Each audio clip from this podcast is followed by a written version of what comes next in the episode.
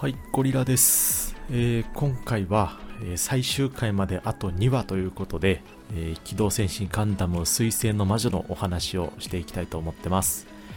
えネタバレを含みますので、一応ご注意くださいませ。で、全くこのアニメを知らない人向けに、まあ、この水星の魔女っていうね、ガンダムの最新作のお話を、えー一文でまとめますと、え主人公のお母さんが、えガンダムに乗って、ま大量破壊兵器を使って本当の娘を復活させようという話ですと、まこんなわけのわからん一文で集約されるんですけどこれ大体合ってますよね多分ね。で、まあ、前にも言ったんですけど、まあ、本当にね難しいんですよね。うん難しい。でストーリーも難しいしえーキャラクターの相関図も難しいし専門用語も難しいしで各シーンのねその映し方というか切り取り方も結構難しいんですよね。あんまりまああのーなんか誰だらダラダラさせたくないっていう意図は伝わるんですけどまああのねもうおじさん視聴者としてはついていくのがやっとですよ本当に。でもまあまああのー面白くなってきましたね、えー残り2話というところで。残り2話で面白くなってきましたよ。でまあこういうことを言うとあの生粋のガンダムオタクに怒られるかもしれないんですけど僕的には0話と1話がね実はちょっとピークでしたという感じですね。あとなんだろう一一え一期の最終話つまり12話目かながあの良かったんですけどそっからね先がねちょっとなんかもうちょっと盛り上がってもいいのになっていう感じに思っちゃってましたね、正直ね。でもあの、ゴリラはね、結構アニメ見てきたんで、ちょっとぶっちゃけ目が超えてしまってるっていうのはあるんですけどね。まあまあ、それは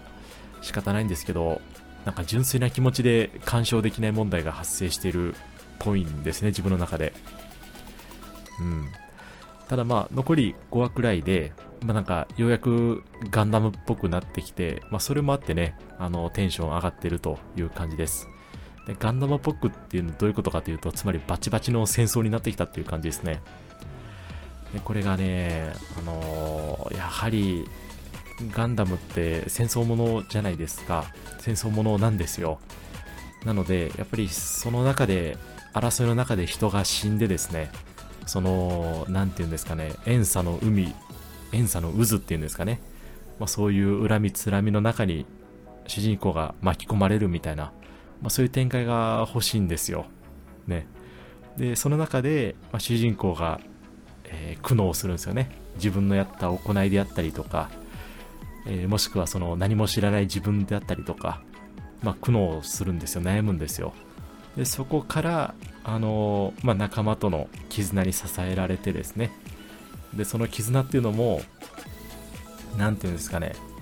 やっぱり自分が起こしてきたアクションもそうなんですけどまあこんな私に対して、えー優しくしてくれたみんなみたいなねのも全然いいかなと思ってて。で結果ね、あのそれを踏まえて自分なりの答えを出すみたいなそして戦うみたいなね。やっぱこういう展開がねあの見たいんですよね。あの結局少年漫画みたいなね。多分そういうフォーマットが好きなんでしょうねゴリラはね。はい。でまさかねクワイエットゼロがね巨大兵器やと誰が思うんですかあれ。なんかどうやらガンダムの最終話といえば超巨大兵器が突然出てきてなんか世界がえらいことになるみたいな感じらしいんですけどそれがまさかあのークワイエットゼロやったっていうね。なんか話聞いてるともっと人類補完計画的なねなんかそういう概念的ななんかねもうちょっと目に見えない何かそういうなんか力場みたいなのを作ってどうのこうのみたいな話だったんですけどなんかあんな なんかあのまがまがしい超巨大兵器だと誰が思うんすかね。いやあれは一杯食わされましたね。でよくよく考えたらあのお母さんがなんかマスクかぶってる時点でまあ怪しいですよね。で意味わかんないですもんね。マスクかぶる意味が。よく考えたら。なのでやられたなっていう感じはしつつもなんかなんで気づかんかったやろみたいな。なんでなんかうまいこと多分まあ気づいてた人は気づいてたでしょうね。うん。まあいいや。でまあラスト3話というところでで今回ねあの主人公のスレッタ・マーキュリーがですね新しいガンダムキャリバーンに乗って、まあ、お母さんとガンダムエアリアルを止めに行くっていうですねこれ見たことない人からしたらもう何のこっちゃ本当にわかんないと思うんですけど、まあ、とにかくあの最終話に向けて、まあ、激激アツ展開が、えー、走ってますという感じですね。でまあやっぱねここに来て初めてねスレッタがあのー初めてデータストームをもろに受けるですね、ガンダムからのフィードバックをそのまま受けちゃうっていうですね、で、それでも頑張るっていうシーンがね、やっぱちょっとエモかったですね。で、まあ、これまではね、あのデータストームの負荷をエアリアルが、つまりエリクトが肩代わりしてくれてたっていうところで、まあ、それがなくなった時に、そのスレッタがね、それをどう感じるのかっていうところですね。ここがちょっと見どころかなと思ったりしてます。つまり、エリクトは体制があったとはいえですね、あの、スレッタから見て姉妹のような存在じゃないですか。でその姉妹のような存在が、まあ、こんなしんどい思いを自分の代わりにしてもらってたのかみたいなね、そういうところを知った時に、まあ、どういう心境の変化が現れるんだろうなみたいな、そういうところがちょっと描かれると嬉しいかなというふうに思ってます。であとね、お母さんのね、本当の目的っていうのが多分まだぼかされてると思ってるんですよね。なので結構気になってますと。で、あの感じだと、なんか、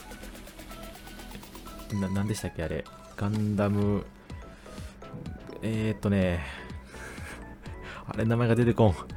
あの、あれですよ。遠隔操作で飛ばすガンダムですよ。あれをバーンって広げたとして、ですごいたくさんの数展開できたとしてでその中であればエリクトを自由にできたとして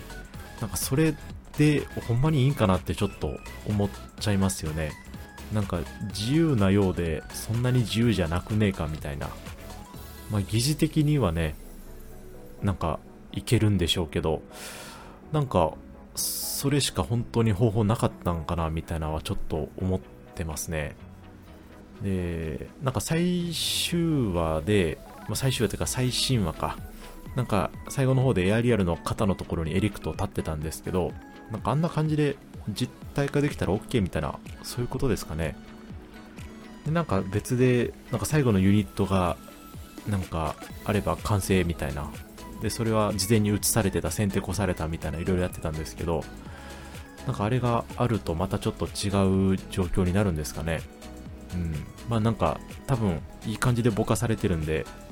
今のところ何とも言えないと思うんですけどまああのお母さんの真意ですね。何をもってこういうところに至ったのかっていうのがあの多分残り2話の残り2話か？風呂敷これたとめるんか？多分次回がガチンコドンパチラストみたいな感じですかねわかんないですけどまあ、そのあたりをね、楽しみにしながら、えー、次回を待ちたいと思っております。はい。